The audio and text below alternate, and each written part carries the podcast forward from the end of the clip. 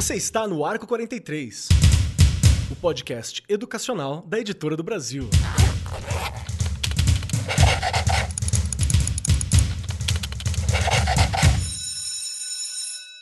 Atenção, atenção para você que está acompanhando a gente agora. Eu sei que você, meu querido amigo, minha querida amiga professor, professora, estudante, coordenador, coordenadora, diretor, diretor, a galera toda que eu sei que todos vocês estão nos ouvindo. Estamos começando agora o nosso Arco 43 podcast e hoje o nosso papo é um papo que ele é essencial no momento que a gente está vivendo. Queríamos que ele fosse menos essencial? Queríamos, mas ele é essencial, que é discutir sobre como desenvolver aprendizagem ativa, né, que é uma metodologia que a gente acha muito importante. Já falamos várias vezes aqui no Arco 43.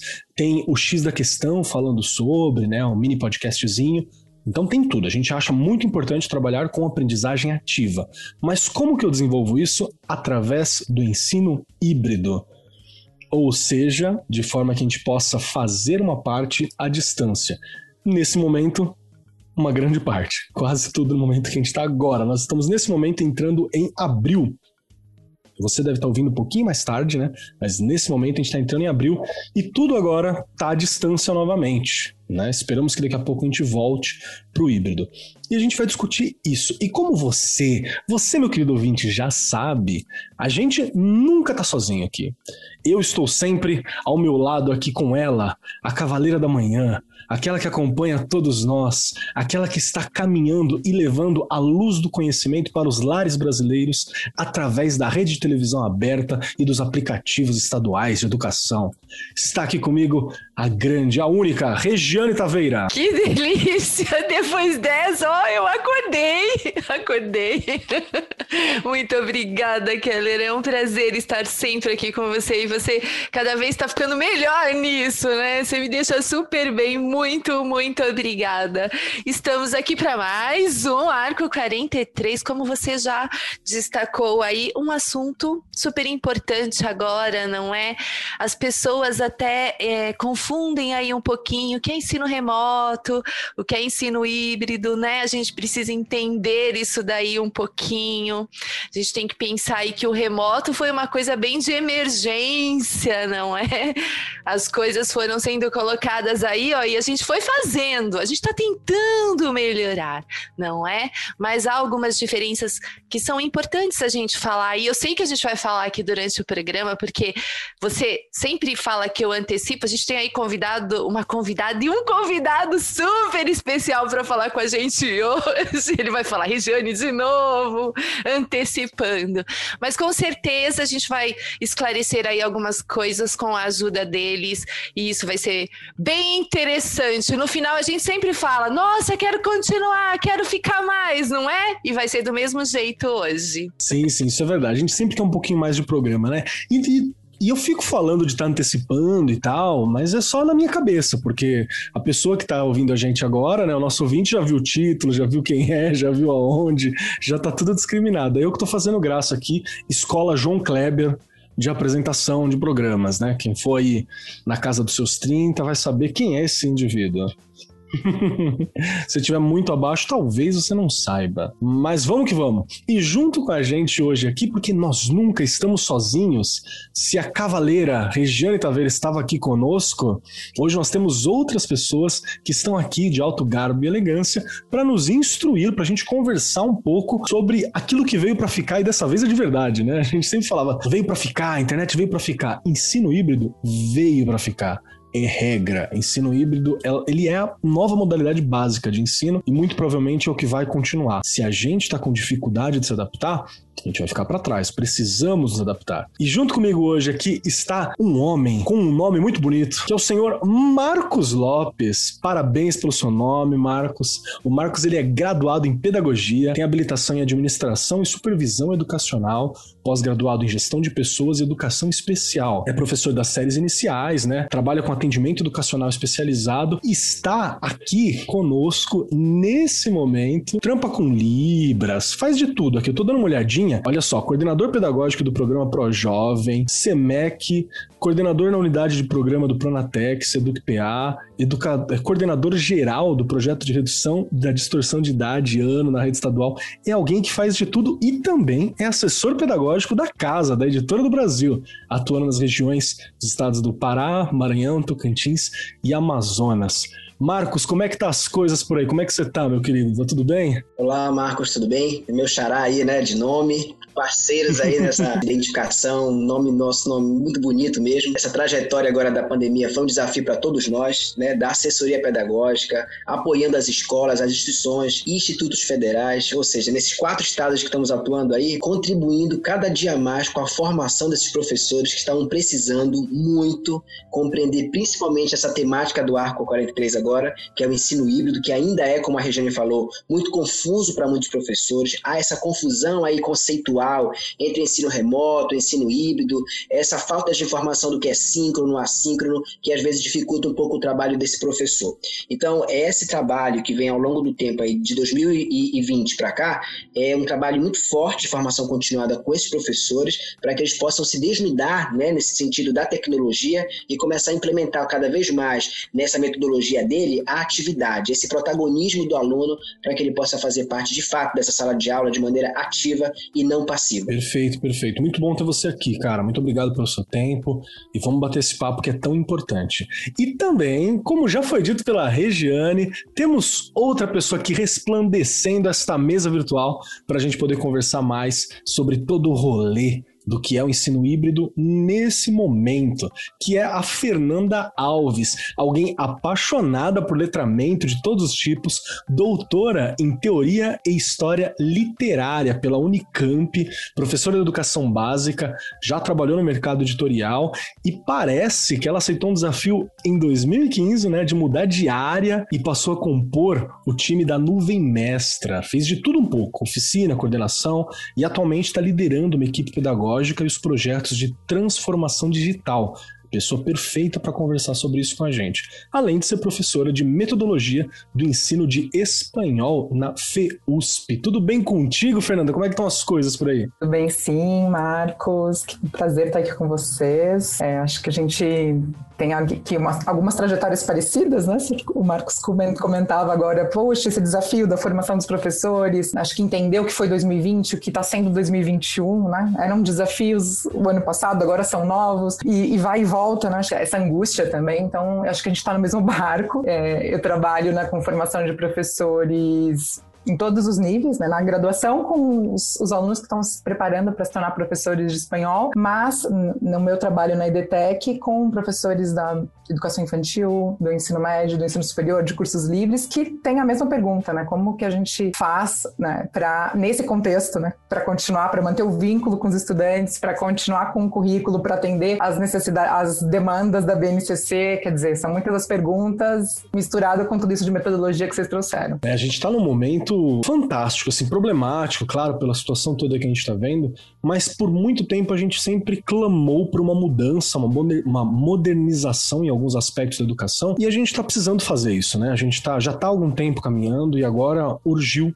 da gente ter que implantar muita coisa ao mesmo tempo. Mas deixa eu dar um contexto aqui para quem está chegando agora, porque todo podcast é o primeiro podcast de alguém. Então você agora que está ouvindo pela primeira vez, você tem a responsabilidade moral de postar em alguma das nossas redes sociais falando assim: sou primeiro ouvinte, que aí a gente vai saber que você está ouvindo a gente pela primeira vez. Vamos lá. Educação é uma coisa que está em modificação sempre, mas ela tem vários aspectos que demoram para mudar, né? Então eu me lembro de a, na, na, época da graduação História, ter lido Foucault, e tinha uma frase do Foucault dizendo assim que se a gente fosse numa prisão, numa escola, num hospital, agora ou no século XVII, a gente ia saber o que é a prisão, ia saber tudo. Se você for na rua, você ia diferenciar, se fosse numa loja, você ia ver diferença, mas se for numa igreja, você ia ver alguma diferença, mas nesses ambientes eles são muito semelhantes. E é uma crítica que está sendo feita bastante forte, né? Mas que tem uma certa verdade no sentido de que demora muito algumas mudanças para acontecer dentro do processo educacional, especialmente para o grande público, né?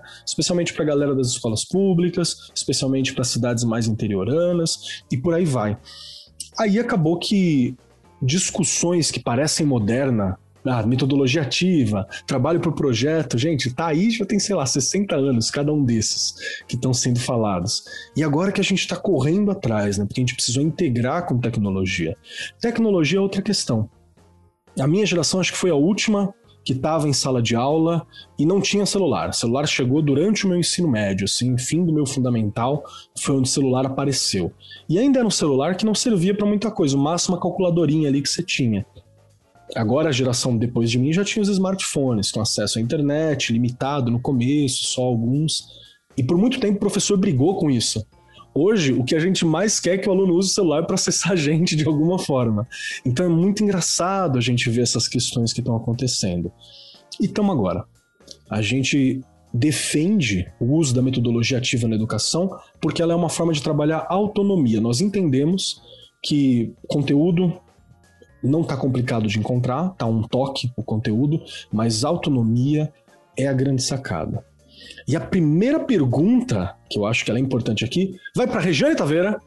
Já se prepara, Rê, que é me ajudar aqui a esclarecer, vamos desembaraçar esse nó do que, que é ensino híbrido, ensino remoto e ensino presencial me ajuda. Porque hoje em dia, ensino presencial, ninguém lembra o que, que é, o que, que é o ensino híbrido, o que, que é remoto, o que, que é o ensino remoto de emergência, que isso é uma coisa que a gente falou ano passado.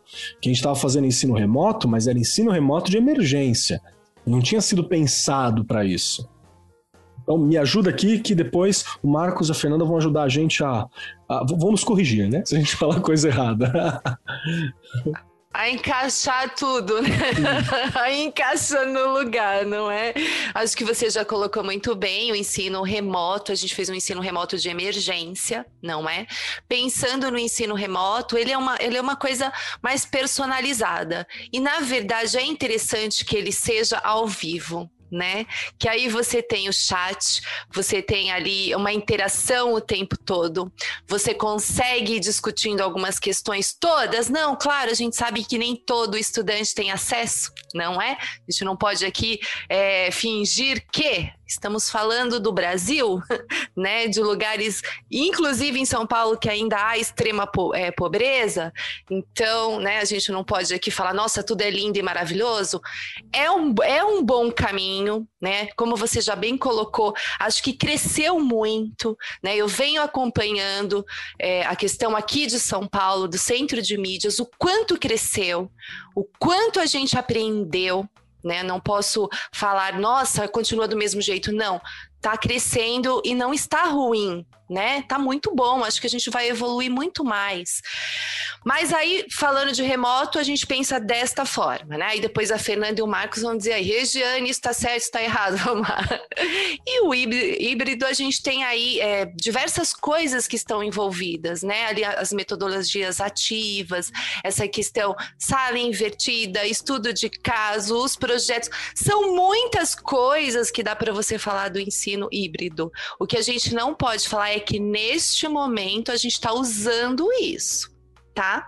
Porque senão a gente acaba falando, nossa, estamos. Não, não estamos. A gente vai falar um pouquinho aí depois da sala, né, de aula invertida, só para pensar que precisa daquele momento do aluno estar com o professor, não é? Para debater, para conversar, para falar. Não dá para ser só, né, é, cada um na sua casa. Você precisa deste momento. Então, eu acredito que. Qual era a outra? Tinha mais uma? do ensino.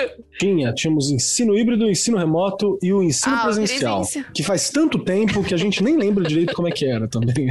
pois é, né? E eu vou falar para você que parece que eu tô fazendo presencial todos os dias, apesar de estar tá, né? de tá ali é, é, é, longe, né? perto mais longe, é um negócio tão maluco, porque você tá o tempo inteiro conversando, interagindo, né? Mas o presencial a gente pode esquecer que é lá na escola, aquele lugar maravilhoso, que a gente precisa muito. Nenhum, nenhuma educação vai substituir uma escola. Né? E olha, tenho aí, vou fazer esse ano 29 anos de rede, ela já mudou um ano, né? De escola pública, particular, enfim, estou aí, como a Fernanda e o Marcos falou, é formação de professores já há mais de 10 anos também, e a gente olhando para tudo isso, eu tive certeza absoluta, professor, professora, não tem como substituir uma sala de aula presencial. Não tem como substituir. Perfeito. Vamos lá, Fernanda, me ajuda aqui a dar umas definições então sobre esses três para deixar claro para o professor. Porque eu já vi professor falando assim: ah, a gente está fazendo ensino remoto mas estava naquele momento que tinha 20 aluninhos na sala, 10 aluninhos na sala. Falei, não, é remoto que a gente está aqui. Ah, mas eu estou conversando com ele lá. Falei, é, mas não é com todo mundo, alguns está aqui. Então a gente ainda se confunde, né? Como que a gente pode definir um pouco isso? Não, acho que com certeza já era. E eu, eu incluiria, na verdade, para complicar um pouquinho mais, porque no ano passado eu me lembro que ainda tinha um, um outro que era o ensino à distância, né? Olha, o remoto não é EAD.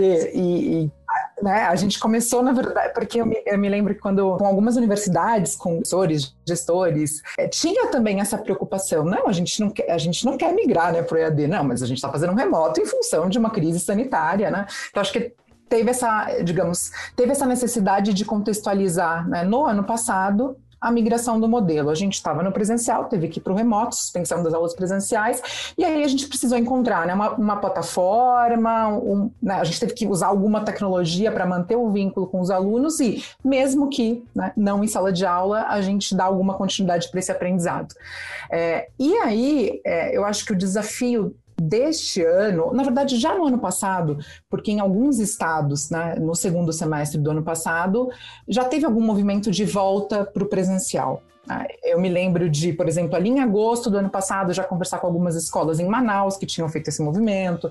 É, algumas escolas do Pará, né? A gente foi, foi sentindo isso, escolas no Rio de Janeiro que voltaram em outubro. Então, foi acontecendo de maneira desigual, acho que para recuperar né, o que a, é, a retrouxe, quer dizer, né, as privadas fazendo antes, tem toda uma discussão aí que aconteceu, mas naquele momento já se começou a pensar, bom, o que a gente estava fazendo então, que era o remoto, como que como que a gente chama agora que eu tenho 50% ou 60% da turma em sala e os demais estão assistindo em casa? É, e é, acho que numa simplificação do conceito, o que aconteceu é que, bom, se eu misturo o presencial com o online, então eu tenho o híbrido, né? A simplificação... Se é os dois, é, né? Se são os dois, né? Se eu estou mesclando, então eu tenho o híbrido. Eu acho que a, a, confusão veio daí. E aí, eu até, em algumas palestras, assim, eventos que aconteceram desde o ano passado, eu até comecei a mapear, assim, né, nos meios de comunicação, ensino híbrido, governo de Minas Gerais, né, projeto ensino híbrido, governo de São Paulo. Então, acho que teve uma simplificação por entender essa mescla, mas quando a gente vai pensar no híbrido, pensando em teóricos, né, que estudaram fora do Brasil e aqui, é, o híbrido ele não vai se fixar só nessa questão do espaço. Ah, acontece dentro ou fora da sala de aula, né? Ah, ele vai exigir aí algumas estratégias e acho que também tem uma outra confusão que a gente podia pensar é, que vem inclusive da tradução, né? Se a gente pegar, por exemplo, um livro que é, é, é uma referência né, no assunto, é, publicado fora, que é o Blended Learning, aqui a gente traduziu por ensino híbrido. E aí isso já nos traz também um questionamento né, de pensar ensino é aprendizagem híbrida ou é educação híbrida, né? Então, se for pensar a aula está é, tá acontecendo dentro ou fora né, da sala de aula é uma coisa. Agora eu vou pensar qual é a experiência de aprendizagem desse meu estudante, seja no presencial, seja via tela, né? E aí se eu for pensar na experiência desse estudante, né, quem estuda o ensino híbrido vai dizer, bom, então eu tenho que imaginar que esse estudante tem que participar mais, ele tem que interagir, ele tem que colaborar, ele tem que ser incentivado a fazer perguntas, a questionar. É, e eu tenho que ter, digamos, uma continuidade, né? Vai ter essa convivência, né? Vai ter esse mix, mas eu tenho que ter alguma continuidade entre esses dois espaços. Será que o que ele fez em casa me serve de evidência para começar a aula né, em sala de aula e aprofundar? Será que ele teve algum grau de escolha né, é, no que ele ia pesquisar, no que ele ia estudar? Então, acho que a gente, se a gente pensa o híbrido, né, que, pensando que não é só essa convivência entre espaços, eu vou ter que imaginar o que eu quero para essa experiência do meu aluno. Ah, eu quero que ele participe, eu quero que ele interaja, eu quero que ele colabore, eu quero que ele seja levado a fazer perguntas, e isso dá um, um imenso trabalho, porque supõe também ensinar esse aluno a aprender de uma forma que é diferente. Então, eu acho que a confusão ela se explica porque é, era muita coisa acontecendo juntas, né? E como o Keller disse, já estava aí, né? Há alguns anos, né? Já tem bibliografia a respeito, mas a gente se viu obrigado a aprender tudo na prática, né? Fazendo e aprendendo e corrigindo. E tá tudo bem, né? E vamos em frente. É importante não parar, né? Nessa situação toda. Mas eu, eu gostei muito de ver essa análise, porque eu sempre achei que, que o nome não tá certo, sabe? Tá chamando o filho, mas tá chamando pelo, pelo nome errado. A criança fica olhando assim e falando, mas é isso mesmo? É híbrido, ok. Aí agora você tinha falado do blended, né? Que, é, que seria combinado, né? Acho que não, é, não era tanto essa questão, porque também a gente está simplificando mesmo, né? Estou chamando de ensino híbrido algo que ainda muitas vezes é o remoto de emergência, só que com gente presencial. Então eu não estou mudando a metodologia, né? Isso é uma é, das tem... impressões. E se eu posso até completar, tem um. Claro. É, eu me lembro que quando começou essa discussão toda, tem um. É, a Lilian Bassic, né, que é uma referência para para né, tem livros publicados sobre ensino híbrido, ela publicou um, um, texto bem bacana no blog dela, dizendo que esse modelo de transmissão da aula ao vivo, né, é, ele já existia, inclusive, né? já, já tinha experiências assim, ah, eu tenho, por exemplo, um polo e eu tenho alguns estudantes que não conseguem né, chegar, não conseguem ir presencialmente, então, para aqueles que estão ali, eu faço ali né, presencialmente com eles e transmito a aula. E aí ela usa, acho que até uma sigla, que era um hot, here or there, né? então, é aqui ou lá, porque eu estou transmitindo. E ela diz, olha, isso não é ensino híbrido, porque né, eu só estou transmitindo e aí a experiência acaba sendo até mais truncada. E eu acho que também quando a gente teve que migrar para essa nova forma que é a convivência dos dois espaços, eu senti que teve perda, porque tudo aquilo que os professores aprenderam de estratégias para as aulas remotas, né, como eu melhoro a, a, a, interação, como eu avalio nesse novo formato, meio que congela de novo, porque aí o professor ali parado diante da câmera, como a gente viu em algumas escolas, falando e tendo que, né, não, não pode se mexer muito, porque senão quem está lá do outro lado não te escuta. Então, acho que isso também vale a gente pensar, né? Os professores tiveram um baita aprendizado, uma bagagem enorme, construíram uma série de estratégias e agora eles vão ter que pensar tudo de novo. Isso me cansa bastante, inclusive, sabe? Marcos, isso te cansa também? Como é que tá as coisas por aí nesse sentido? E me ajuda a entender como que você compreende essa questão do ensino híbrido, do presencial, esse híbrido é híbrido, quando que o híbrido não tá sendo híbrido o suficiente, porque a gente fica meio, meio perdido, né? E só sobre o cansaço, eu tenho certeza que você também tá, a Fernanda tá, a Regi tá. A gente tem que trocar muito rápido, né? bastante. Nossa, não sabe. Sim, sim, sim. Marcos, a gente tem. É, a cada escola que a gente, da editora, atende, a gente percebe que é um grupo pedindo um pouco de socorro também nesse sentido Totalmente. de precisamos saber mais, precisamos saber mais informações. Então, a gente colaborando com esses professores, a gente passa aquela impressão de que estamos aqui realmente para contribuir, para partilhar. Essa questão do ensino híbrido, como a Fernanda falou, essa tradução também confundiu muitos, a literatura nos confundiu bastante por conta dessa tradução. Então, eu considero o ensino híbrido como um grande guarda-chuva, porque hibridismo não é uma palavra na, no sentido brasileiro, que a gente vai usar apenas para educação. Ela tem musical, hibridismo cultural, então ela tem vários é, cenários que ela se enquadra aí para falar sobre essa miscelânea, mistura, possibilidades diversas, né? Então, como trabalhar o processo de aprendizagem de maneira híbrida são formatos diferenciados. Por exemplo, o à la carte, virtual enriquecido, sala de aula invertida, é, aprendizagem por rotação individual, rotação por laboratório, são possibilidades, estratégias do ensino híbrido, que envolve o presencial, mas também envolve o online, aonde tem de maneira síncrona, ao vivo em tempo real, quanto assíncrono, onde o professor manda uma atividade para o aluno e o aluno vai lá no, na plataforma e a qualquer momento do horário deste aluno, ele acessa esse, essa atividade, faz a leitura, faz a prova do aluno e encaminha para o professor, que não é online, ao vivo. Então, o ensino híbrido considera o Marcos como um grande guarda-chuva que guarda dentro desse guarda-chuva várias possibilidades de executar essa aprendizagem, seja ela síncrona, assíncrona, com plataforma, aplicativo, software, como o professor conseguir lá é, é, é, desenvolver. Agora você tocou no ponto principal, que é a questão das metodologias ativas.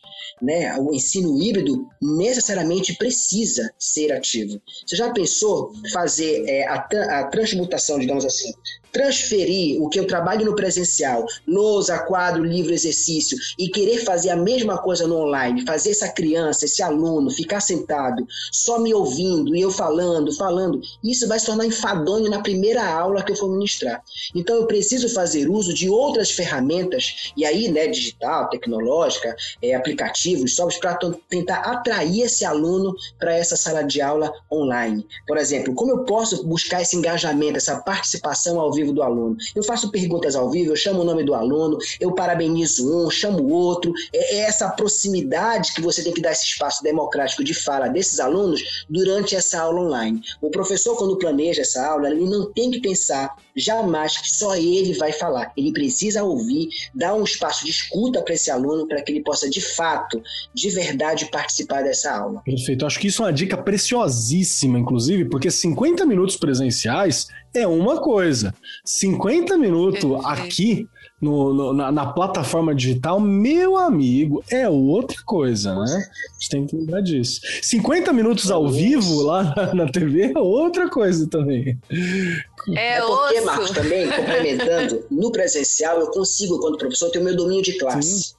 Quando você vai trabalhar com remoto, você liga lá a plataforma, o canal que você estiver utilizando com os alunos, se eles ainda, e realmente ainda não têm, estão aprendendo essa maturidade de usar essa ferramenta tecnológica, porque o aluno, assim como o professor, também foi pego de surpresa. Uma hora ele estava na cadeira dele na sala de aula, outra hora teve que ligar o Google, teve que ligar o Zoom, esses aplicativos, as ferramentas, os canais e tal.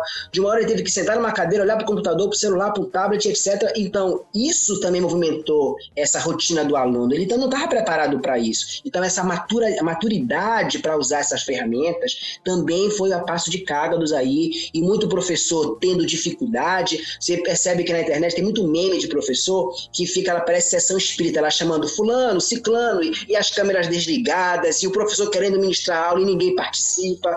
Então, isso é um desafio tanto para o aluno quanto para o professor também. Eu já vou dizer que se eu vou dar aula, eu quero ver a cara do povo. Pode ser que tenha um momento que você pode até dar uma fechadinha, não tem problema. Mas na hora da troca, é. quero ver rostinhos. Precisa. Né?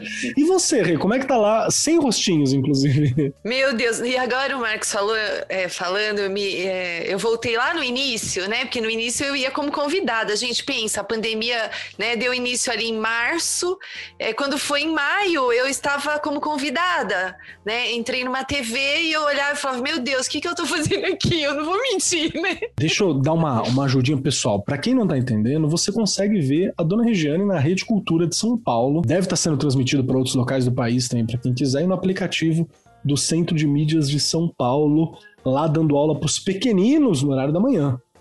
Só para dar essa dica aqui. Ou é da tarde? Agora fiquei na dúvida. É amanhã, tarde é o ensino médio. Dois, é, isso. Não, e à tarde tem o quarto e quinto, né? E agora eu tô ali com os terceiros. Bom, enfim, hoje tá primeiro, segundo, a gente faz tudo ali, né? Mas só lembrando que as aulas são preparadas com muita antecedência. Eu já estou na primeira semana de maio. Então, quer dizer, a coisa é muito organizada, muito planejada. Mas lá no comecinho não era, gente, não vou mentir. Até aprender, né? né? E eu, é, e você, a gente montava, tipo assim, dois dias já ia pra TV e, tipo, né, ao vivo, gente. Qualquer besteira que você falar já era. não tem conserto, né? Aqui o podcast, ó, se eu falar uma besteira, corta aí, por favor. Não, falou, tá falado. Verdade. né? Falou, tá falado. E é muito... Já virou meme, já né? Já virou, não tem jeito, né? O dia que estourou uma lâmpada, gente. Foi um meme, gente. Nossa, né? Aquele bloom e eu parei, tipo, eu vou correr, meu. Alguma coisa vai cair na minha cabeça, né? Mas a gente conseguiu contornar ali. Mas foi um barulhão, assim, tipo, eu só queria correr. Eu queria sair correndo. Mas ele, ele me lembrou, na verdade, que antes o chat ali da gente, ele era aberto para as crianças. Então eles entravam, gente, eles iam falando o que eles queriam. Então pensem Quantas coisas. Eu quero escrever um livro só do que eu li nos chats. Eu tenho, eu tenho vários prints assim do chat que eu achava engraçado. Sim, e eu, eu postei pros amigos. Olha aqui. Eu imagino, né? Tipo, aluno do terceiro, segundo aninho, nossa, hoje a professora tá né? tipo, né? Dependendo da roupa, nossa, gente, você ficava, você lia. Pensa você dando aula ao vivo aí você lia, você queria rir. Ou queria parar a aula e falar, ô sua coisa! Seu né? pai Cadê tá na mãe? mãe? Cadê? Sua mãe? Isso! Nossa, dava um negócio. Mas enfim, depois agora a gente é, é filtrado, na verdade, né? Agora os professores é que fazem, fazem esse link, o aluno responde, ele põe a resposta. Muito melhor né? Mas claro que nós, nós somos professores e a gente não pode mentir, como em toda categoria. Há aqueles que te apoiam e há aqueles que. né? Óbvio que não, né? Então tem muita coisa engraçada que às vezes você olha para o chat e você quer falar: Ô professora, né? Estão abertas as inscrições, pode vir para cá, vem trabalhar com a gente. porque, né? É, dá uma... é bem isso, porque é, é muito complicado, mas a gente falando aí dessas questões lá no início, né, vocês colocaram bem aí falando até do WhatsApp, eu tive professor e professora da minha escola, acho que o Keller lembra disso, que eu tive que ajudar a mexer uhum, no uhum. WhatsApp. Entendeu? Então, Word, eu tinha professor que não sabia digitar no Word. Olha isso, estamos falando do ano passado, 2020. Então, são problemas que com certeza a gente ainda tem muita culpa do professor eu não posso dizer que seja, gente. A gente tem que trabalhar a formação o tempo inteiro, né? Seja na universidade, seja em serviço, não dá para parar. Eles não têm culpa de não saberem alguma coisa, não é? A gente vai falar aqui de formação depois e tem algumas ideias aí do que a gente usou lá na escola e ajudou bastante e eu venho usando ainda, na verdade. Boa ideia, eu acho que você já me deu uma, uma um gancho aqui para eu puxar uma questão. Eu quero puxar para uma questão prática, né? Vamos lá, vamos, vamos para uma questão mais prática. Porque aqui a gente recebe várias mensagens falando assim: ai, eu preciso de uma fórmula para resolver. Então, não tem, né? A gente está construindo o que funciona aqui, não necessariamente funciona ali. Essa é a beleza e é o peso da educação, né? Mas vamos pensar aqui comigo. Como que eu preparo uma aula pensando no ensino híbrido que compõe uma metodologia ativa. Então, ok, vamos pensar que nesse momento eu, tô à distância aqui, quase completamente remoto, mas o fato de eu estar remoto não modifica o ensino que eu estou fazendo, porque eu, eu, posso planejar ele também para ter um componente presencial, para que ele, o aluno que está lá, faça algo presencialmente, não seja só no ambiente virtual, como era no caso de uma faculdade EAD. Quem já fez algum curso EAD sabe. As aulas estão gravadas, né? A interação é pelo chat, não é síncrono, Normalmente, você tem só um momento de síncrono que é para tirar dúvida, né? Alguma questão desse jeito, uma consulta. As atividades estão naquela plataforma, normalmente estão ali dentro. Se eu estou trabalhando ensino híbrido, mesmo no momento de isolamento social que a gente está agora, que eu espero que você que está ouvindo no futuro não esteja, nunca mais, tem que enfrentar isso. É, como que eu posso planejar essa aula? Por onde que eu começo? Fernanda, por onde que eu começo? Socorro. Vamos lá. Vamos lá. É, eu, eu acho assim, acho que é bacana a gente pensar é, em estratégias, né? Então, uma uma, uma delas, porque também se a gente ficar pensando, puxa, agora eu só vou trabalhar né, com sala de aula invertida, agora eu só vou trabalhar com aprendizagem baseada em projetos. Acho que isso, no fim das contas, né, pode até, inclusive, cumprir um efeito que não é o que a gente quer. Então, vamos pensar em estratégias. É, eu, eu acho que um primeiro passo, assim, que pode ser legal é, para pensar no ensino híbrido, pensar em três grandes momentos. Né? O que, que acontece antes daquela aula? Né? Então, o que, que, será que eu posso, é, né, quando lá no meu planejamento, o que, que será que eu posso fazer antes dos alunos chegarem, seja na aula né, via Meet, Zoom ou é, na aula presencial. O que, que acontece antes dessa aula? Ah, será que eu, eu posso deixar algum material de consulta para esses alunos? Eles, eu queria postar ali um videozinho curto, dois minutos, mas seria ali, né, digamos, para abrir um tema. Ah, eu queria, não sei, deixar um podcast que eles vão escutar e eu vou pegar algumas questões. Eu queria que eles analisassem um meme, um infográfico, Isso. uma imagem, uma reprodução de uma obra artística. Então, o que, que eu entrego para esses estudantes antes da aula, né, na pré-aula, digamos, e que eu possa tirar dali né, alguns, uma pergunta, uma atividade e que eu possa depois aproveitar né, quando eu me encontro com eles. Se a gente pensar a sala de aula invertida, é isso, né? Eu, eu planejo um, um pré-aula que eu entrego algum conteúdo para esse estudante consumir, mas eu também não entrego solto, assim, né? Não entrego só o conteúdo. Ah, deixa esse podcast aqui, deixa esse vídeo. Não. Tem, tem que direcionar, né, Marcos? Então, eu tenho que propor alguma atividade que orienta. E aí, acho que, para quem é da área de linguagem, já ouviu falar muito disso, né? Será que o meu aluno tem a estratégia de leitura? Ou será que ele vai conseguir, por exemplo, encontrar o que é uma ideia principal e secundária? Será que ele vai prestar atenção né, no que eu achei de interessante naquele podcast ou naquele vídeo? Então, eu tenho que propor alguma atividade que ajude né, esse estudante a mapear isso. Então, pode ser um roteirinho de questões, um roteirinho por exemplo. De questões, né? Pode ser. Olha, eu tenho um exemplo. É, muito bom, assim, porque a gente às vezes supõe, né, que um estudante adulto já sabe, por exemplo, fazer um esquema. E eu me lembro de, na graduação, né, com estudantes da graduação, eu pedi isso, ah, vocês vão fazer um esquema, só que vai ser um esquema digital. E aí eu me deparo com o fato de que estudantes de letra não, letras não necessariamente sabem né, como que eu construo um esquema. Né? Então eu posso propor um esquema, eu posso propor uma pergunta, eu posso propor um mapa mental, não sei, né? E aí o professor vai ter liberdade para fazer isso. Mas isso que eu entrego antes da aula é sempre acompanhado de uma atividade direcionada.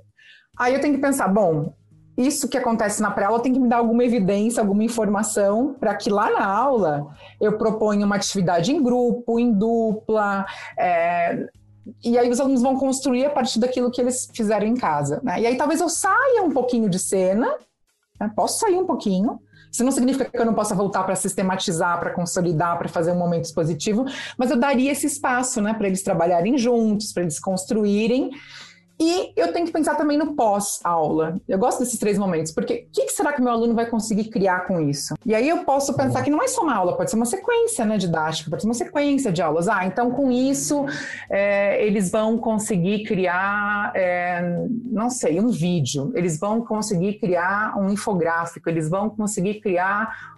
É, não sei, um portfólio no, no, no ano todo. Aí eu penso, então, né, eu vou amarrando tudo, porque eu estou imaginando o que, que ele. O que, como eu vou avaliar também nessa né, experiência se cumpriu. Então, acho que começar pensando nesses três momentos que o professor já faz, né? Só que às vezes ele faz de forma mais intuitiva, às vezes ele não para para colocar no papel. Eu, eu, diria que é um bom primeiro passo. Show de bola. Marcos, o que, que você acha?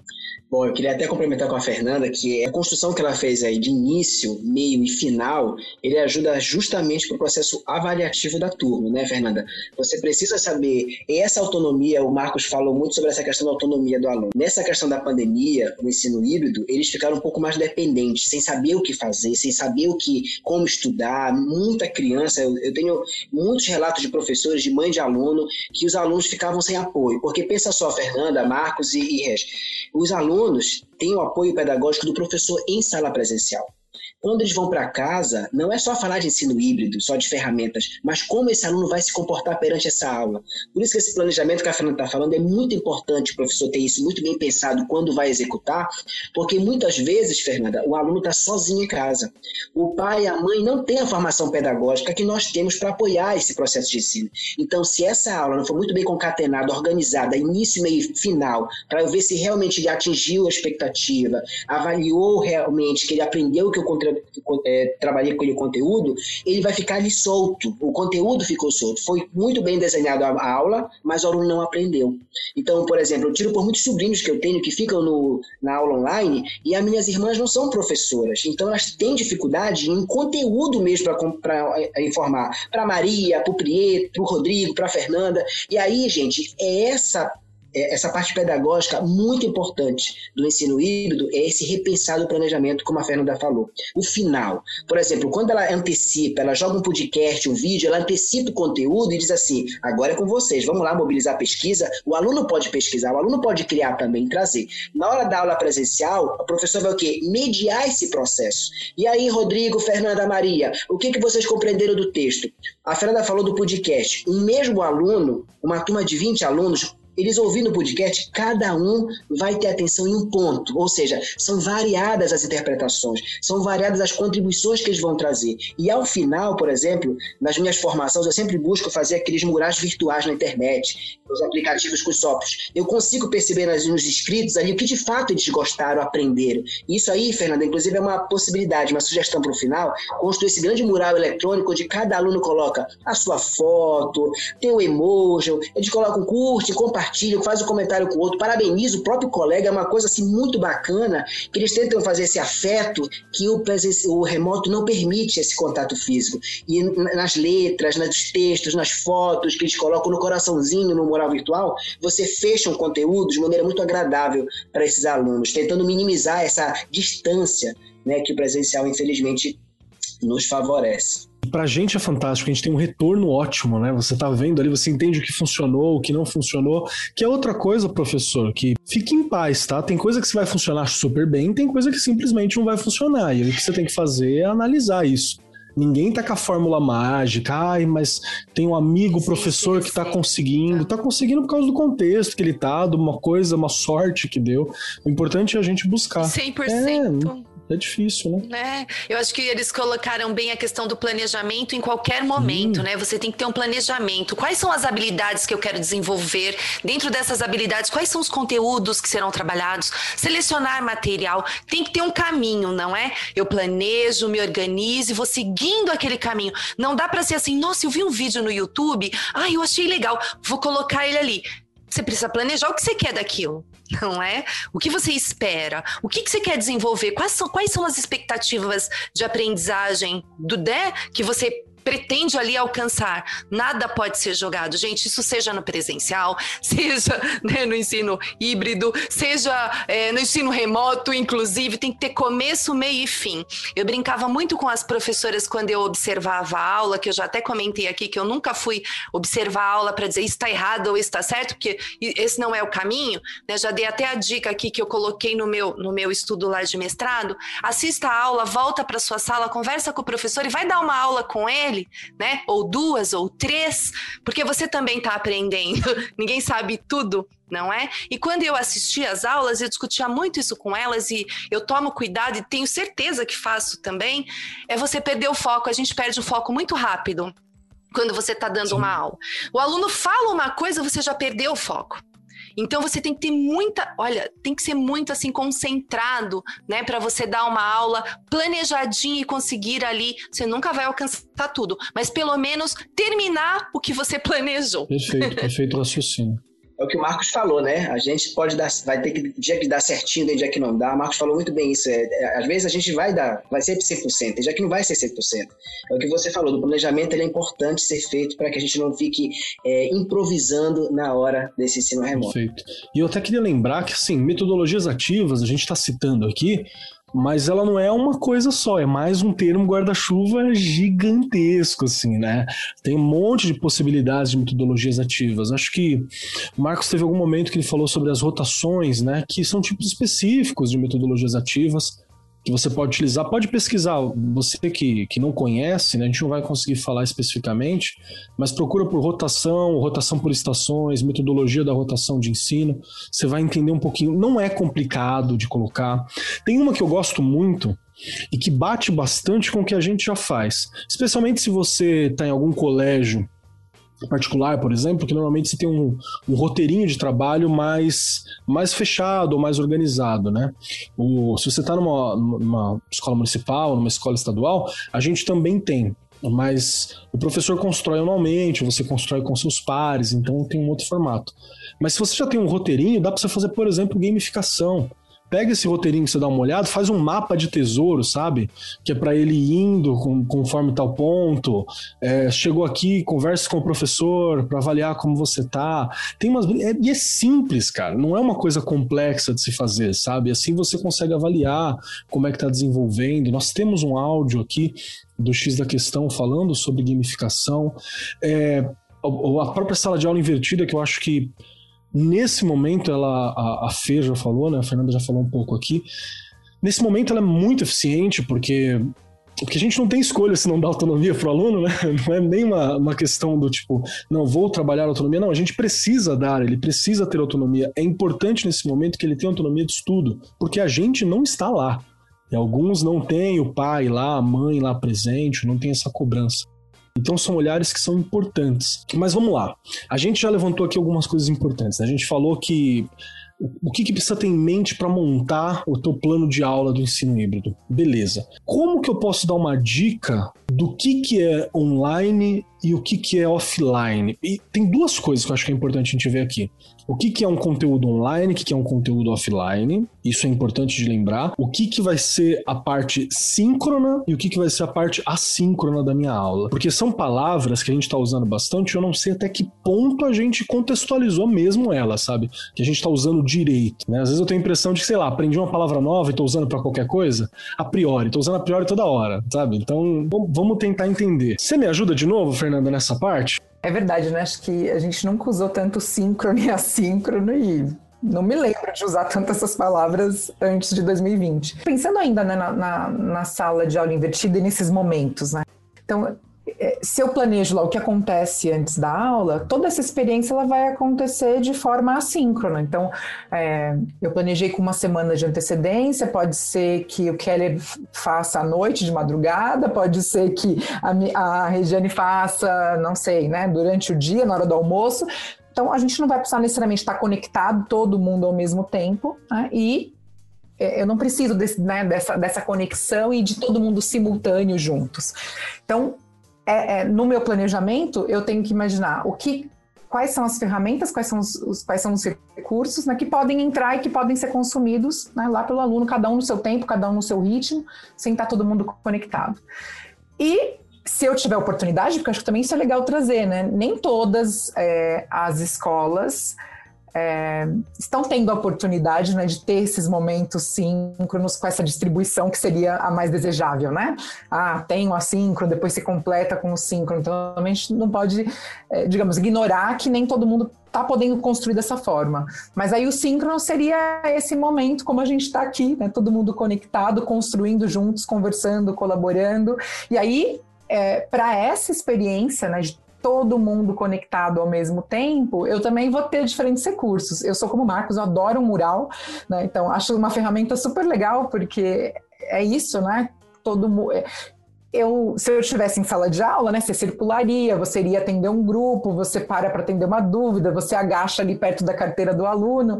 Agora, né, cada um na sua, ou no computador ou no celular, você tem que achar alguma forma de digamos, concretizar isso, né, do trabalho junto. E aí o mural é uma boa, né? Os alunos adoram. Eu lembro de, no ano passado, ter comentários assim, poxa, o que você mais gostou? Ah, eu gostei de colocar a minha ideia ali e o colega vir comentar, complementar, né? É, então aí eu tenho que pensar que no síncrono é, é, é, outra interação e provavelmente no síncrono, se eu só ficar falando, vai ser chato. A gente não gostaria, né? Eu posso deixar um vídeo mais longo, talvez, para casa, porque meu aluno vai ter a chance, inclusive, de acelerar, né? Eu, por exemplo, hoje. Nossa, a hora que eu me, vejo, eu tô acelerando o vídeo, né? Eu tô assistindo numa velocidade maior. Né? É, né? Que é normal, né? Podcast, às vezes também. Então, eu acho que fazer essa separação do que acontece todo mundo junto e do que pode acontecer em diferentes tempos já seria uma boa forma de distinguir. Muito bacana. Acho que é importante a gente levantar, porque você pode. Ah, mas por que eu tenho que ter isso em mente? É para você poder planejar a tua ideia, né? Porque Exato. às vezes você quer é. fazer uma, uma aula anterior que ela é assíncrona, essa pré-aula, ela é assíncrona, quer dizer que vai no tempo de cada um, né? No tempo de cada aluno, de cada pessoa que está ali envolvida, e ela é offline, porque, sei lá, ela é uma pesquisa com os pais. Você vai fazer uma pesquisa com o vô, você vai desenhar a tua rua, você vai fazer alguma coisa que não é com tela, né? Então dá para fazer isso. Ou é com tela, ver um vídeo né? Ou é eu quero que você aprecie uma música, não é necessariamente com tela, hoje vai ser. Mas o que você quer não é a experiência com a tela, é a experiência com o som. Então, olha só, assíncrono, offline. Síncrono e offline vai ser difícil hoje em dia, porque síncrono a gente está precisando né, intermediar a internet. Mas é importante a gente ter essa noção. E eu acho, eu quero mesmo insistir com o professor que está com a gente, não colocar tudo no online, tá? Porque a gente cansa de tela, viu? Então, né, pede para escrever à mão alguma coisa, depois te mandar uma foto, pede para sei lá, para desenhar à mão, pede para fazer algo, pede para apreciar algo, dá um dia de descanso também. Chega para os alunos um dia e fala assim: ó, não tem lição de casa, tá? A lição de casa de hoje é vocês ficarem de boa. Depois vocês me falam como foi ficar de boa. O que, que você acha, Marcos? Tem que diversificar mesmo, né? É, Kelly, tem que diversificar, porque pensem só, se nós professores, né, nós da escola pública, privada, estivemos passando, estamos passando por esse processo maturacional, desenvolver tecnologia, ferramentas, software aplicativo, que é um desafio porque tem professor que tem facilidade, tem professor que tem dificuldade com tecnologia, você imagina que também os alunos estão passando por isso. Então, é, é muito comum quando o professor é, faz essa imersão nesse conhecimento híbrido, né, que é usar muitas ferramentas. E isso não pode encharcar uma aula, senão fica muito, já muita coisa e o professor não consegue fechar essa aula remota. Porque uma hora ele usa é, um aplicativo, uma hora é um software, e aí os alunos ficam aqui naquele, bombardeio de metodologia e a aula não ficou legal. Ou seja, a intenção foi muito boa de tornar ativo, mas tornou tanta, tanta tecnologia que a aula não foi legal. Então, como você falou, que é bom diversificar, também deixar o espaço livre para esse aluno, porque também está cansado, é conteúdo, ele estava acostumado com o professor ao lado, como a, a, a Fernanda falou. Às vezes ele costumou a professora ao lado da cadeira, tirando dúvidas e agora? É só virtual, a professora na telinha, então ela está longe, está longe o abraço, está longe o beijo, está longe a pergunta, professora, acabei, é toda essa relação está muito distante. Então, é, é, é bom diversificar, organizar bacana, como você falou. Metodologia ativa não é só aplicativo, não é só software, não é só celular, não é só tablet e não é só câmera. Se for isso, enfadonho. Existe outro ponto que nós temos que fazer uma análise muito forte, Fernanda, Regi e Kelly, que é os bastidores desse ensino híbrido. Porque quem vivencia a escola pública também sabe que nós temos famílias e famílias. Existem diversos arquétipos familiares. Famílias que têm condições socioeconômicas é, de ter internet, Wi-Fi, computador. E tem famílias que não têm acesso à tecnologia. Então, quando você fala de metodologia ativa, ela é novamente um guarda-chuva, como você falou, que envolve aplicativos, softwares, mas também uma postura didática, metodológica desse professor, que levanta metaforicamente esse aluno da cadeira e faz com que ele seja protagonista, que ele pesquise ele se posicione, ele tire dúvida, ele fale das suas impressões, do que, ele, do que aconteceu com ele, narre um relato da comunidade. Então, essa escuta também é uma atividade, é colocar o aluno no centro para participar. Então, Kelly, pensando nessa metodologia ativa, é pensando nos bastidores desse ensino híbrido que nós nos, nos colocamos nessa situação da pandemia. Nós temos alunos que vão ter condições de estar nessa aula online, mas temos alunos que não têm não tem condições de estar numa aula online porque não tem internet, porque não tem computador. E aí, qual é o plano A, o plano B e o plano C? São essas ferramentas, é o trabalho offline, como você falou. Eu tenho, eu atendo escolas, por exemplo, que a família não tem acesso à internet e tem família que tem acesso à internet. E a escola oportuniza as duas formas. Ela dá uma aula online, ela grava o vídeo, mas manda para casa do aluno todo um roteiro de trabalho de segunda a sexta-feira com as atividades planejadas para o pai acompanhar essa criança.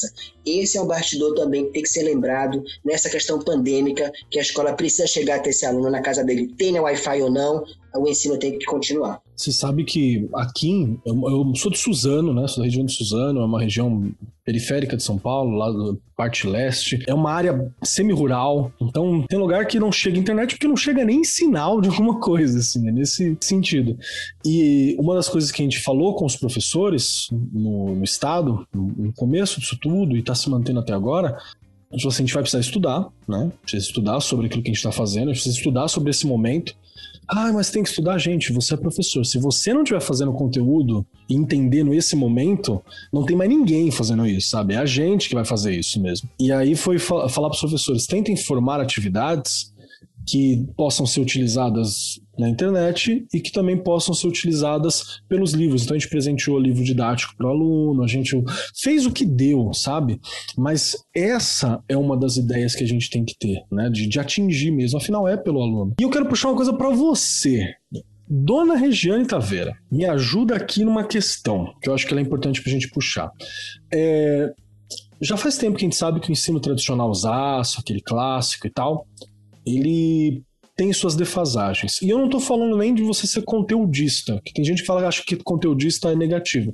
Não é. Se você tem uma escola específica que trabalha, por exemplo, para é, vestibular e tal, você vai ter que ser conteudista pra caramba, né? Não, dá, não precisa ser só isso. Acho que nem dá para ser só isso. Mas você vai ter um olhar pro conteúdo bruto maior. E tudo bem, você vai preparar o aluno para gerir conteúdo, né? Como que eu decoro, como que eu trabalho isso, como é que eu gero gatilhos de lembrança e tal, ok. E aí, vamos lá. Vamos lá. Eu preciso que o aluno aprenda mais, eu preciso que o aluno se relacione melhor com o conteúdo. E aí eu vou perguntar para você, Rê, porque você tá no estado de São Paulo, você tá ligada ao, ao grupo de pessoas que estão pensando mesmo isso. Como é que eu faço para o conteúdo chegar né? Como é que eu faço para aguçar a curiosidade à distância? E você tem que inventar novas coisas e montar novas propostas é, realmente diariamente, né? Então, como que está sendo para você essa proposta, sabe?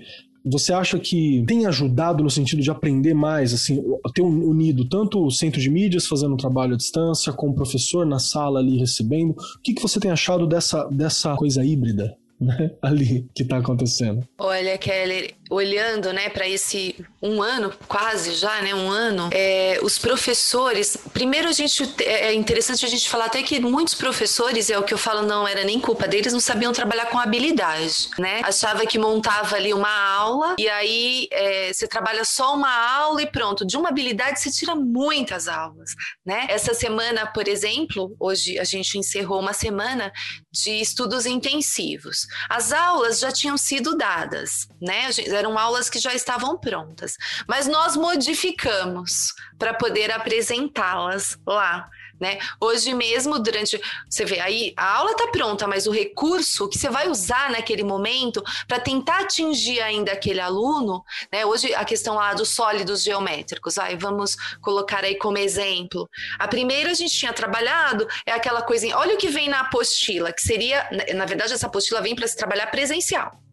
Então a gente já tem que transformar a atividade à distância, não é? E aí, é, a gente fez um jogo lá da primeira vez, era uma trilha tal. Hoje, a gente mudou, você falou que hoje que a sua mãe estava ali assistindo, a gente mudou ali no chão, né? A gente colocou em números, e aí ia, ia caminhando, a cada ia mexendo ali nas fichinhas, que já era um jeito diferente, tirava a figura, tinha que falar o nome, se tirasse a bomba, tinha o barulho da bomba, tinha que voltar para o início. Então, que era cilindro, que era cubo, esfera, né? E eles vão pegando jeito porque tão, estão brincando mundo. E claro que a gente associa as coisas do mundo ali, não é? Isso é fácil, Keller? Não, isso é bem difícil. Parece, nossa, quando você olha ali, nossa, é, né? Olha, não é fácil. É bem complicado você pensar numa aula em estratégias que, como você disse, chamar a atenção do aluno. E não é um aluno, né? São muitos alunos. Como é que você faz isso? Então requer muito planejamento mesmo, muito estudo. Eu venho buscando muitas coisas que eu vi né? Peraí, vamos, vamos pensar como que eu transformo isso aqui, porque são transformações mesmo. Não é uma coisa, uma Fernanda Marcos colocaram, você não está ali do lado do seu aluno. Olha, é isso, é aquilo. O que eu recebo de vídeo, as ideias que eles vão mudando, as ideias, eles vão mudando os jogos, eles vão transformando, né? Ali, o que eu faço ali, eles transformam, né? O, em ciências, eu brinquei, eu fiquei umas aulas pesquisando, é, conhecendo e pesquisando, era o, o que eu tenho de alunos que são pesquisadores hoje é incrível, né? Só que eu também tenho que ser, porque eles me mandam assim: que aranha é essa? Que bicho é esse? e eu fico, meu Deus do céu, eu vou usar um vídeo nas próximas aulas, que é uma menina que mora num sítio. Aliás, para a mãe me mandar o vídeo, demorou muito, porque a internet dela é bem ruim, olha só. E a menininha andando ali pelo sítio, e por causa das aulas, se interessou pelos animais, e ela encontrou um monte de lagartinha numa folha, e ela queria saber o que era. Né? É tão bonitinho o vídeo. E ela faz: Olha, algumas estão dormindo e as outras estão em festa. Que bicho é esse, eu, gente? então, quer dizer, alguma coisa você consegue, mas você precisa realmente pensar muito, planejar, pensar que a distância Talvez você, a gente já disse assim, aqui até presencialmente, você não consegue o 100%, mas você tem que, na verdade, ter uma criatividade assim, muito maior, é o tempo todo. Como que eu faço? Eu durmo, gente, pensando, amanhã eu vou dar tal aula. Então, quando eu chego lá, essa semana também eu fiz uma pista de carrinho. Eu fiz correndo, coloquei ali o EVA, falei, é melhor fazer assim, né? Ou seja, a gente não descansa. É o tempo inteiro tentando criar coisas para conseguir atender a demanda do processo de ensino e aprendizagem dessas crianças. Não é fácil, não, mas é gostoso.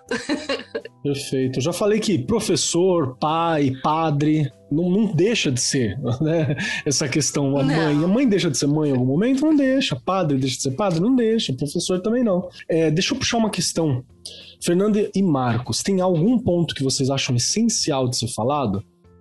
Keller, eu acho que uma, uma, coisa que valeria assim de destacar de tudo isso que a gente conversou, que é uma necessidade, que é pensar o letramento digital. Né? Então, acho que Sim. quando todo mundo teve que ir para as telas, né, para inclusive aprender e ensinar, acho que trouxe uma questão urgente que já vinha sendo pensada, né, por vários pesquisadores na educação, mas é que habilidades eu preciso desenvolver para viver num mundo conectado, né? Então, várias esferas da nossa vida são atravessadas por tecnologia, né? E eu preciso essas novas práticas, elas demandam que eu tenha, né? Essa habilidade, seja para é, fazer uma transferência no banco, seja para usar o Pix agora, seja para não cair, né, numa, numa fake news. Então, tem uma série de habilidades que a gente precisa desenvolver. E o quanto a gente incorpora isso na experiência do, do, do meu aluno, né? Seja no fundamental no médio, em qualquer disciplina, como a minha área de conhecimento está ajudando né, a promover esse letramento digital. Esse, esse estudante a pesquisar, esse estudante tem que pesquisar, ele tem que produzir conteúdo digital, ele tem que saber discernir informação, ele tem que saber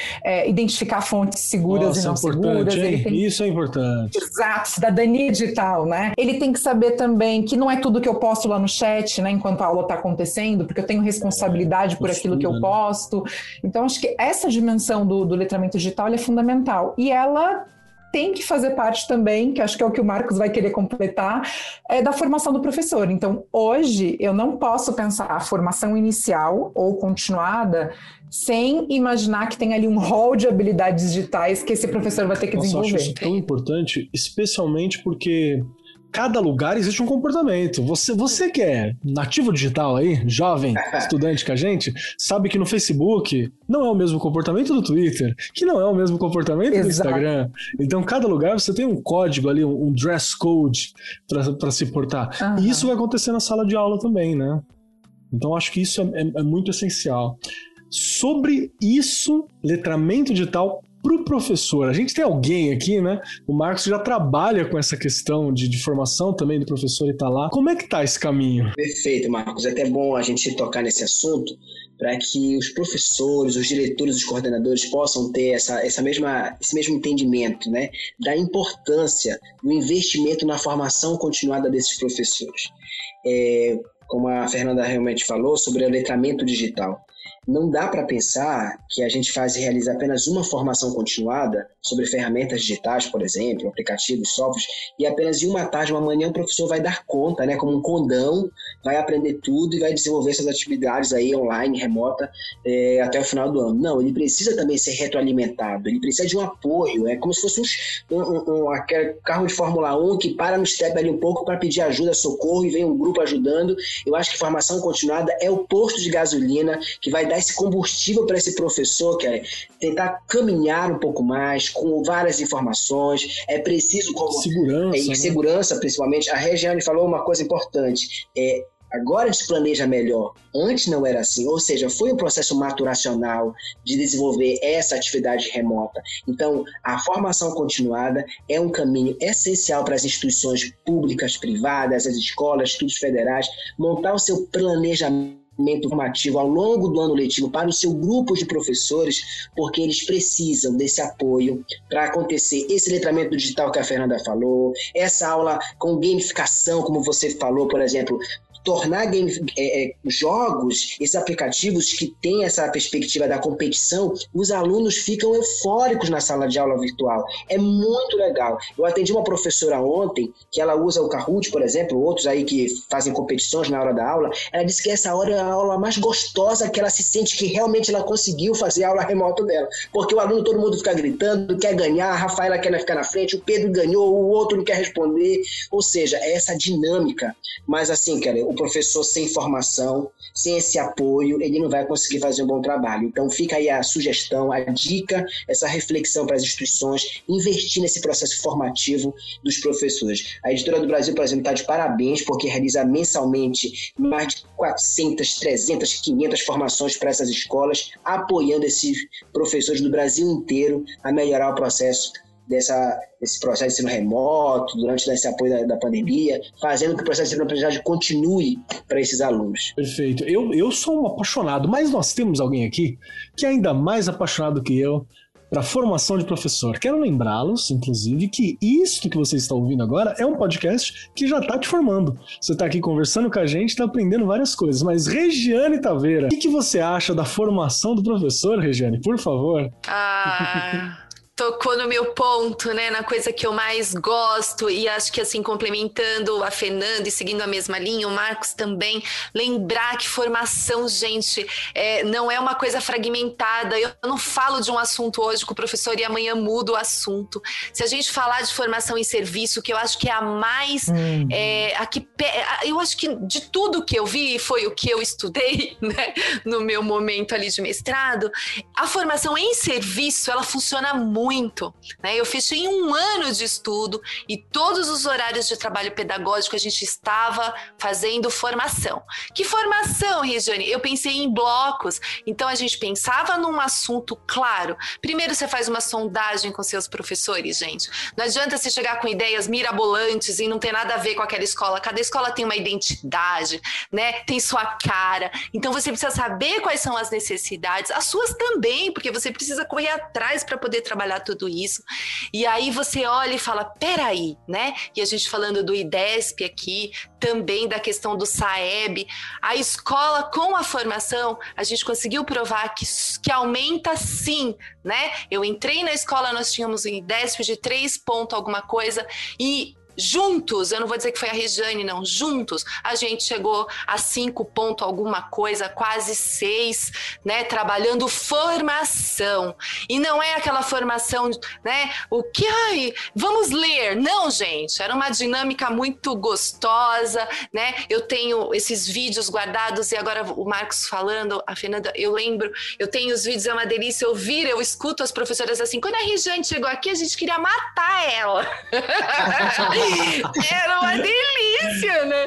Então, assim, e depois ela mostrou, ela mostrou, gente, é muito engraçado. Porque, né, é, na verdade, é aquela coisa de você ser parceiro, compartilhar boas práticas, né? Isso faz parte lá do chão da fábrica, né? A escola tem que estar tá ali, ó, ela é viva. Então, vamos escutar os professores estão o tempo inteiro, muito mais que o coordenador, muito mais que o diretor, muito mais que o supervisor. Eles estão ali e sabem o que está dando certo. Então, vamos compartilhar compartilhar. Formação é o tempo todo dentro de uma escola, com todo mundo. Funcionários, né, Marcos? Os pais, a comunidade toda tem que estar envolvida. Regiane, se eu pudesse uma, uma última coisinha completar, é, se essa experiência poder, se ela puder, né, promover é, algo parecido com o que eu quero que chegue até os alunos, né? Será que a gente também não entrega alguma coisa antes para esse professor e aí durante a nossa formação? Então acho também pensar, né, que não é só conteúdo, é forma e conteúdo. E se a gente traça também um planejamento dessa formação dos professores, né, que entregue para eles e construa com eles uma experiência parecida com a que a gente quer que eles construam, vai ser, é né, acho que mais produtivo. A editora, a gente já faz isso, entendeu? Por exemplo, eu tenho escolas que eu atendo que eu tenho quatro encontros montados. E aí os encontros, Regiane, eles são contínuos. A, a temática eu não finalizo no primeiro, eu continuo no segundo. E a gente vai ampliando a dimensão da discussão ou seja, é uma projeção mesmo, e ao final a gente entrega uma certificação para esse aluno, professor se sente valorizado, entendeu? Ele vai ter para o currículo dele essa certificação de que aprendeu o Kahoot, aprendeu o Google, o Google Meet, o Zoom, a usar as plataformas e tal. Então, é um processo contínuo maravilhoso mesmo que a gente está tentando emplacar aqui com as escolas. Sabe que eu já descobri, já recebi aqui mensagens, né? E fica aqui para todos os ouvintes. Se você não faz isso, faça e manda mensagem para a gente, que a gente vai ficar muito feliz sobre coordenadores que usam o arco 43 na formação. Então, por exemplo, o tema bate com aquilo que a gente vai fazer. Manda o arco antes para eles ouvirem, aí eles ouvem, aí num outro momento você pega um texto que fala sobre, discute a questão e a aplicabilidade dentro da escola. Pronto, meu amigo, nós já fizemos uma boa parte do teu trampo aí, vambora, usa nós. Kelly, isso aí é uma, é uma, é uma formação invertida, né? É. Exato, sala de aula invertida é, na usa nós, a gente está aqui para isso, para ser utilizado. Gente, muito obrigado por esse papo. Eu adorei pensar, pensar essas questões. Tô saindo com algumas outras ideias para mim trabalhar em sala também, porque eu faço isso. Estou me formando aqui, estou no meu momento de formação semanal. Então eu agradeço muitíssimo. Agora, deixa eu já avisar uma coisa para vocês que estão nos visitando hoje aqui nessa mesa virtual, senhora Fernanda e senhor Marcos. Porque para sair daqui, nesse momento, você tem que responder a três questões, senão você fica preso no limbo da comunicação na internet. tem três questões surpresa que a gente faz questão de nem informar antes, que é para ser pego aqui na calça curta, na rédea fina, pegar de jeito. Então, a primeira pessoa que vai responder é Regiane Taveira, que é para dar um tempo, pelo menos, para vocês pensarem. Né? As três questões são a seguinte. Primeira, se você gostou do programa, essa é a primeira questão. A segunda questão é a seguinte: como que a gente te encontra? O que, que você faz? Aonde que a gente pode te encontrar? Como é que a gente continua esse papo com vocês? Se você tem um e-mail, site, alguma forma de encontrar, se quer ser encontrado, tem essa também, né? E a terceira pergunta é o que, que você gostaria de deixar? Pode ser uma frase, uma indicação de filme, uma indicação de livro, um pensamento, uma conclusão, né? Pode ser o que você quiser, que você gostaria de deixar para os corações e para os ouvidos dos nossos ouvintes para ecoar com eles ao longo da semana. Regiane, vamos lá, Regiane Taveira, as três questões. Vamos lá, bom, não posso nem falar, adorei o programa. Pronto, não né? Por favor, né? Eu adorei discussões que ainda também há muitas coisas para serem né? Para a gente refletir aí, para a gente pensar. Dá para pensar em três, quatro programas pensando em formação de professor, hein? Tem que ter continuidade, não é? Vocês me encontram por aqui. Estou no Arco, no Instagram, no Facebook. Eu estou por aí. Eu sempre falo isso, né? Eu estou por aí. Podem me mandar mesmo. Essa semana mesmo eu, mandei, eu recebi aí de, de um ouvinte nosso aqui, né? Que ele usa muito no nosso programa e nas formações. Então, quando você falou, eu me lembrei uma delícia gente receber aí, não é? Essas, esses recadinhos, é muito bom. E a frase.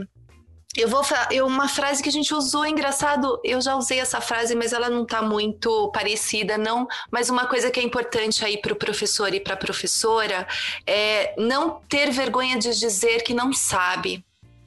Né? Eu não sei, e pede ajuda, né? Isso é importantíssimo. Às vezes a gente fica, meu Deus, né? A Fernanda já tá fazendo tal coisa e eu ainda tô aqui filmando minha lousa com giz e dando aula. Você tá fazendo o que você sabe, mas você pode melhorar e a gente pode pedir ajuda, não é? é não tenha vergonha de pedir ajuda peça sempre que você perceber que precisa avançar, né? O seu coordenador, o seu diretor, a sua diretora estão lá para isso, né? E a gente também, se quiser qualquer dica aí, manda um recadinho que a gente vai tentando ajudar. Não existe receita, como a gente sempre fala, mas acho que o importante é você não ficar com dúvida e ir avançando também no seu processo de ensino-aprendizagem. Estamos em processo de ensino-aprendizagem o tempo todo. Perfeito. Muito obrigado pelo seu tempo, pela sua presença, por este sorriso que se você que está ouvindo ainda não viu Sorriso de Dona Regiane, ela está disponível na TV aberta para você ver, hein? Fica de olho nisso aí. Vamos lá, Marcos Lopes, você, meu querido, muito obrigado pelo teu tempo, pela sua presença, por ter compartilhado saberes assim essenciais para a gente discutir aqui as mudanças, né, que, que a gente está passando. Agradeço muitíssimo e três perguntinhas para você. Recapitulando. Primeira, se você gostou do programa, Segundo, como que a gente te encontra? E a terceira, o que, que você deixa ecoando durante a semana com os nossos ouvintes? Primeiro eu queria falar que o formato, eu acho que foi, é o que é mais prazeroso. Acho que o formato que vocês uhum. construíram esse programa é o que torna ele cada vez mais popular e gostoso de fazer. Essa conversa mesmo esporádica, sem muita roteirização fechada, eu acho que nos deixa um pouco mais, é, é, é, como é que eu posso dizer? Um pouco mais à vontade. Um pouco mais não, totalmente à vontade para a gente conversar e ter nossas ideias e tal. Eu adorei o programa. Obrigado. Eu acho que essa mediação que você faz, ela é fundamental, você puxa a gente para poder trazer os assuntos, um complementa, o outro contribui, ficou muito suave, eu adorei, mesmo, de verdade. É, eu sou assessor da Editora do Brasil, estou como assessor da Editora do Brasil, já tenho 18 anos de carreira na educação, entre rede pública, 17 anos, é, é, Universidade Federal, já ministrei aula na graduação, na pós-graduação, Universidade do Estado do Pará, trabalhei como coordenador de um grande projeto do Estado do Pará que teve amplitude de 116 municípios do Pará. Eu era o coordenador geral desse projeto. Eu visitava o estado inteiro para acompanhar essas turmas de formação continuada de professores com a Fundação Roberto Marinho. Eu trabalhava diretamente com a Fundação Roberto Marinho, com formações a cada três meses dos professores. É, o segundo ponto, estou na editora, tem meu Facebook aí, que é Marcos Lopes também, que se quiser me adicionar lá, tá lá. É, o terceiro ponto, a mensagem que eu queria deixar é sempre sobre a questão nossa, professor.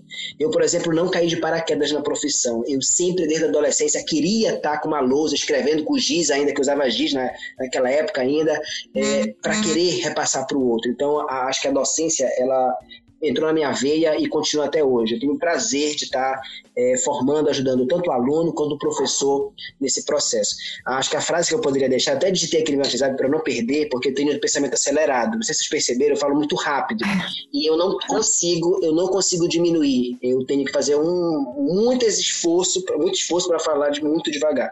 O meu pensamento ele é acelerado e eu falo rápido. Se eu falar devagar, ele não vem, ele não é na mesma velocidade.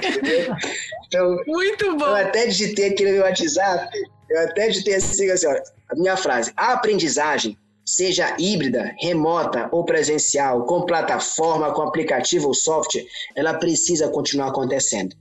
Porque a educação, Kelly, Regi, Fernanda, é que desenvolve as pessoas e que transformam o mundo. Então, é a esperança que nós temos. Passar para essa pandemia, não deixar os nossos alunos aí soltos, né? Eles ainda precisam muito da Regi na televisão lá fazendo programa, da Fernanda formando, e com os professores, os professores com os alunos, porque sem educação esse país não tem futuro. Perfeito, muito obrigado. E eu, cara, concordo demais com isso. E agora você, Fernanda Alves, que veio aqui com a gente, falou dos letramentos que são importantes. Eu acho que a gente tem uma discussão sobre letramento para fazer no futuro também. Já faço convite já para a gente pensar em algo. Tem mais coisas sobre formação para a gente fazer. Para o Marcos estar aqui com a gente também para discutir essas questões todas. Acho que a gente tem mais, mais papo aí pela frente. Mas você, Fernanda Alves, três questõezinhas para poder sair daqui, senão você fica presa nesse fim de semana prolongado, fantástico. Só segunda-feira que o expediente vem tirar a gente dessa sala digital. Então tem que responder as três. Primeira questão, se você gostou do papo. Segunda questão, como que a gente te encontra? E terceira, o que, que você deixa ecoando com os nossos ouvintes? Ótimo, olha, Tô aceitando outros convites, então é só chamar. Adorei o papo, adoro uma conversa, né? A gente fica empolgado, quer falar mais, fica pensando, puxa, né? Podia ter trazido essa ideia. Então, adorei. Legal também né, compartilhar é, com vocês, né? Não conhecia nenhum de vocês, agora certamente vou seguir vocês e acompanhar um pouquinho mais a trajetória, né? Já conheci o podcast, mas né, é bom falar ali ao vivo. É, eu não, olha, para a gente pensar, né, é, das habilidades digitais, a minha pegada digital não é tão grande assim. Então, tem uma lacuna aí na, na formação. Mas me encontra no LinkedIn. É, posso deixar também o meu e-mail é, f.mestra.org. A gente trabalha nessa consultoria que atende rede privada, rede pública. Então, se quiserem me escrever. E eu queria trazer uma discussão assim, só uma ideia, é, como eu trabalho com os alunos da Letras no ano passado, né, com toda essa questão de desigualdade, conectividade, todos os problemas né, que o Brasil enfrenta no ensino remoto, uma aluna é, disse assim, puxa, professora, será que então, né, é, da mesma forma como Antônio Cândido falou do direito à literatura, né, a gente vai ter que falar do direito à tecnologia? Então, acho que essa podia ser uma chave para a gente pensar letramento digital. Né? Se eu não tenho direito à tecnologia, eu estou privando uma boa parte da, da população de participar, né? de participar da sociedade, de interagir. Acho que esse é um ponto legal e crítico que vai merecer muita discussão. Nossa, muito bom. E ela e é uma discussão que urge, né? A gente está vendo isso na desigualdade. Bom, minha vez agora. Eu Adorei o papo. É uma questão que eu tava com algumas dúvidas também para lidar e eu saio daqui melhor no sentido de mais confiante, pensando em algumas propostas.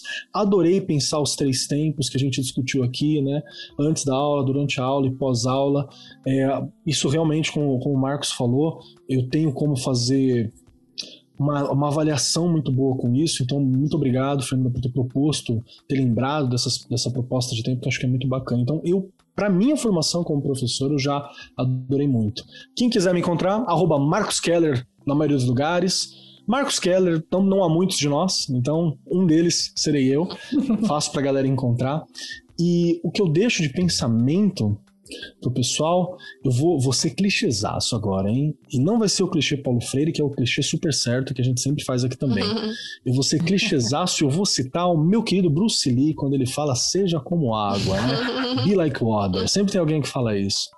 Porque realmente é isso, a gente precisa se adaptar, né? Na hora que a água é colocada num pote de chá, ela vira um pote de chá. Coloca num prato, ela vira um prato. E a gente, e sem perder a propriedade de água, a gente continua sendo professor, somos essenciais e a gente tem que se adaptar nas situações que nós estamos. Eu sei que a gente está cansado, eu sei sim, mas eu sei que a gente é muito bom também. Né? A gente vai conseguir lidar com isso tudo. Então, convido você, meu querido professor, a ser como água, independente do momento que a gente tiver, sempre focando em matar a sede de saber dos nossos queridos alunos, né? Fica aqui essa reflexão para você. No mais, muito obrigado, pessoal da mesa que está aqui comigo. Agradeço muitíssimo por isso. Eu adoro esse contato que a gente tem. A gente sai daqui mesmo hum, amigos, né, pessoas próximas que, que desfrutaram de um momento fantástico. Eu espero que você, ouvinte, se sinta assim também, porque é isso. Você está aqui com a gente, você participa disso, é feito para você, ouvinte que está aqui com a gente. Muito obrigado pelo seu tempo e pelo seu carinho. No mais, eu sou o Marcos Keller e até semana que vem. Este programa foi apresentado por Marcos Keller e Regiane Taveira. Gravação e edição Agência Bowie. Produzido pelo Departamento de Marketing da Editora do Brasil. Gerência de Marketing Helena Poças Leitão. Coordenação de Marketing Lívia Garcia. Siga-nos nas redes sociais: facebook.com barra Editora do Brasil, twitter.com barra Editora do Brasil, instagram.com barra Editora do Brasil underline oficial e youtube.com barra Editora do Brasil. As opiniões expressas no programa são de responsabilidade dos respectivos convidados e não expressam necessariamente a opinião da Editora do Brasil ou de seus colaboradores.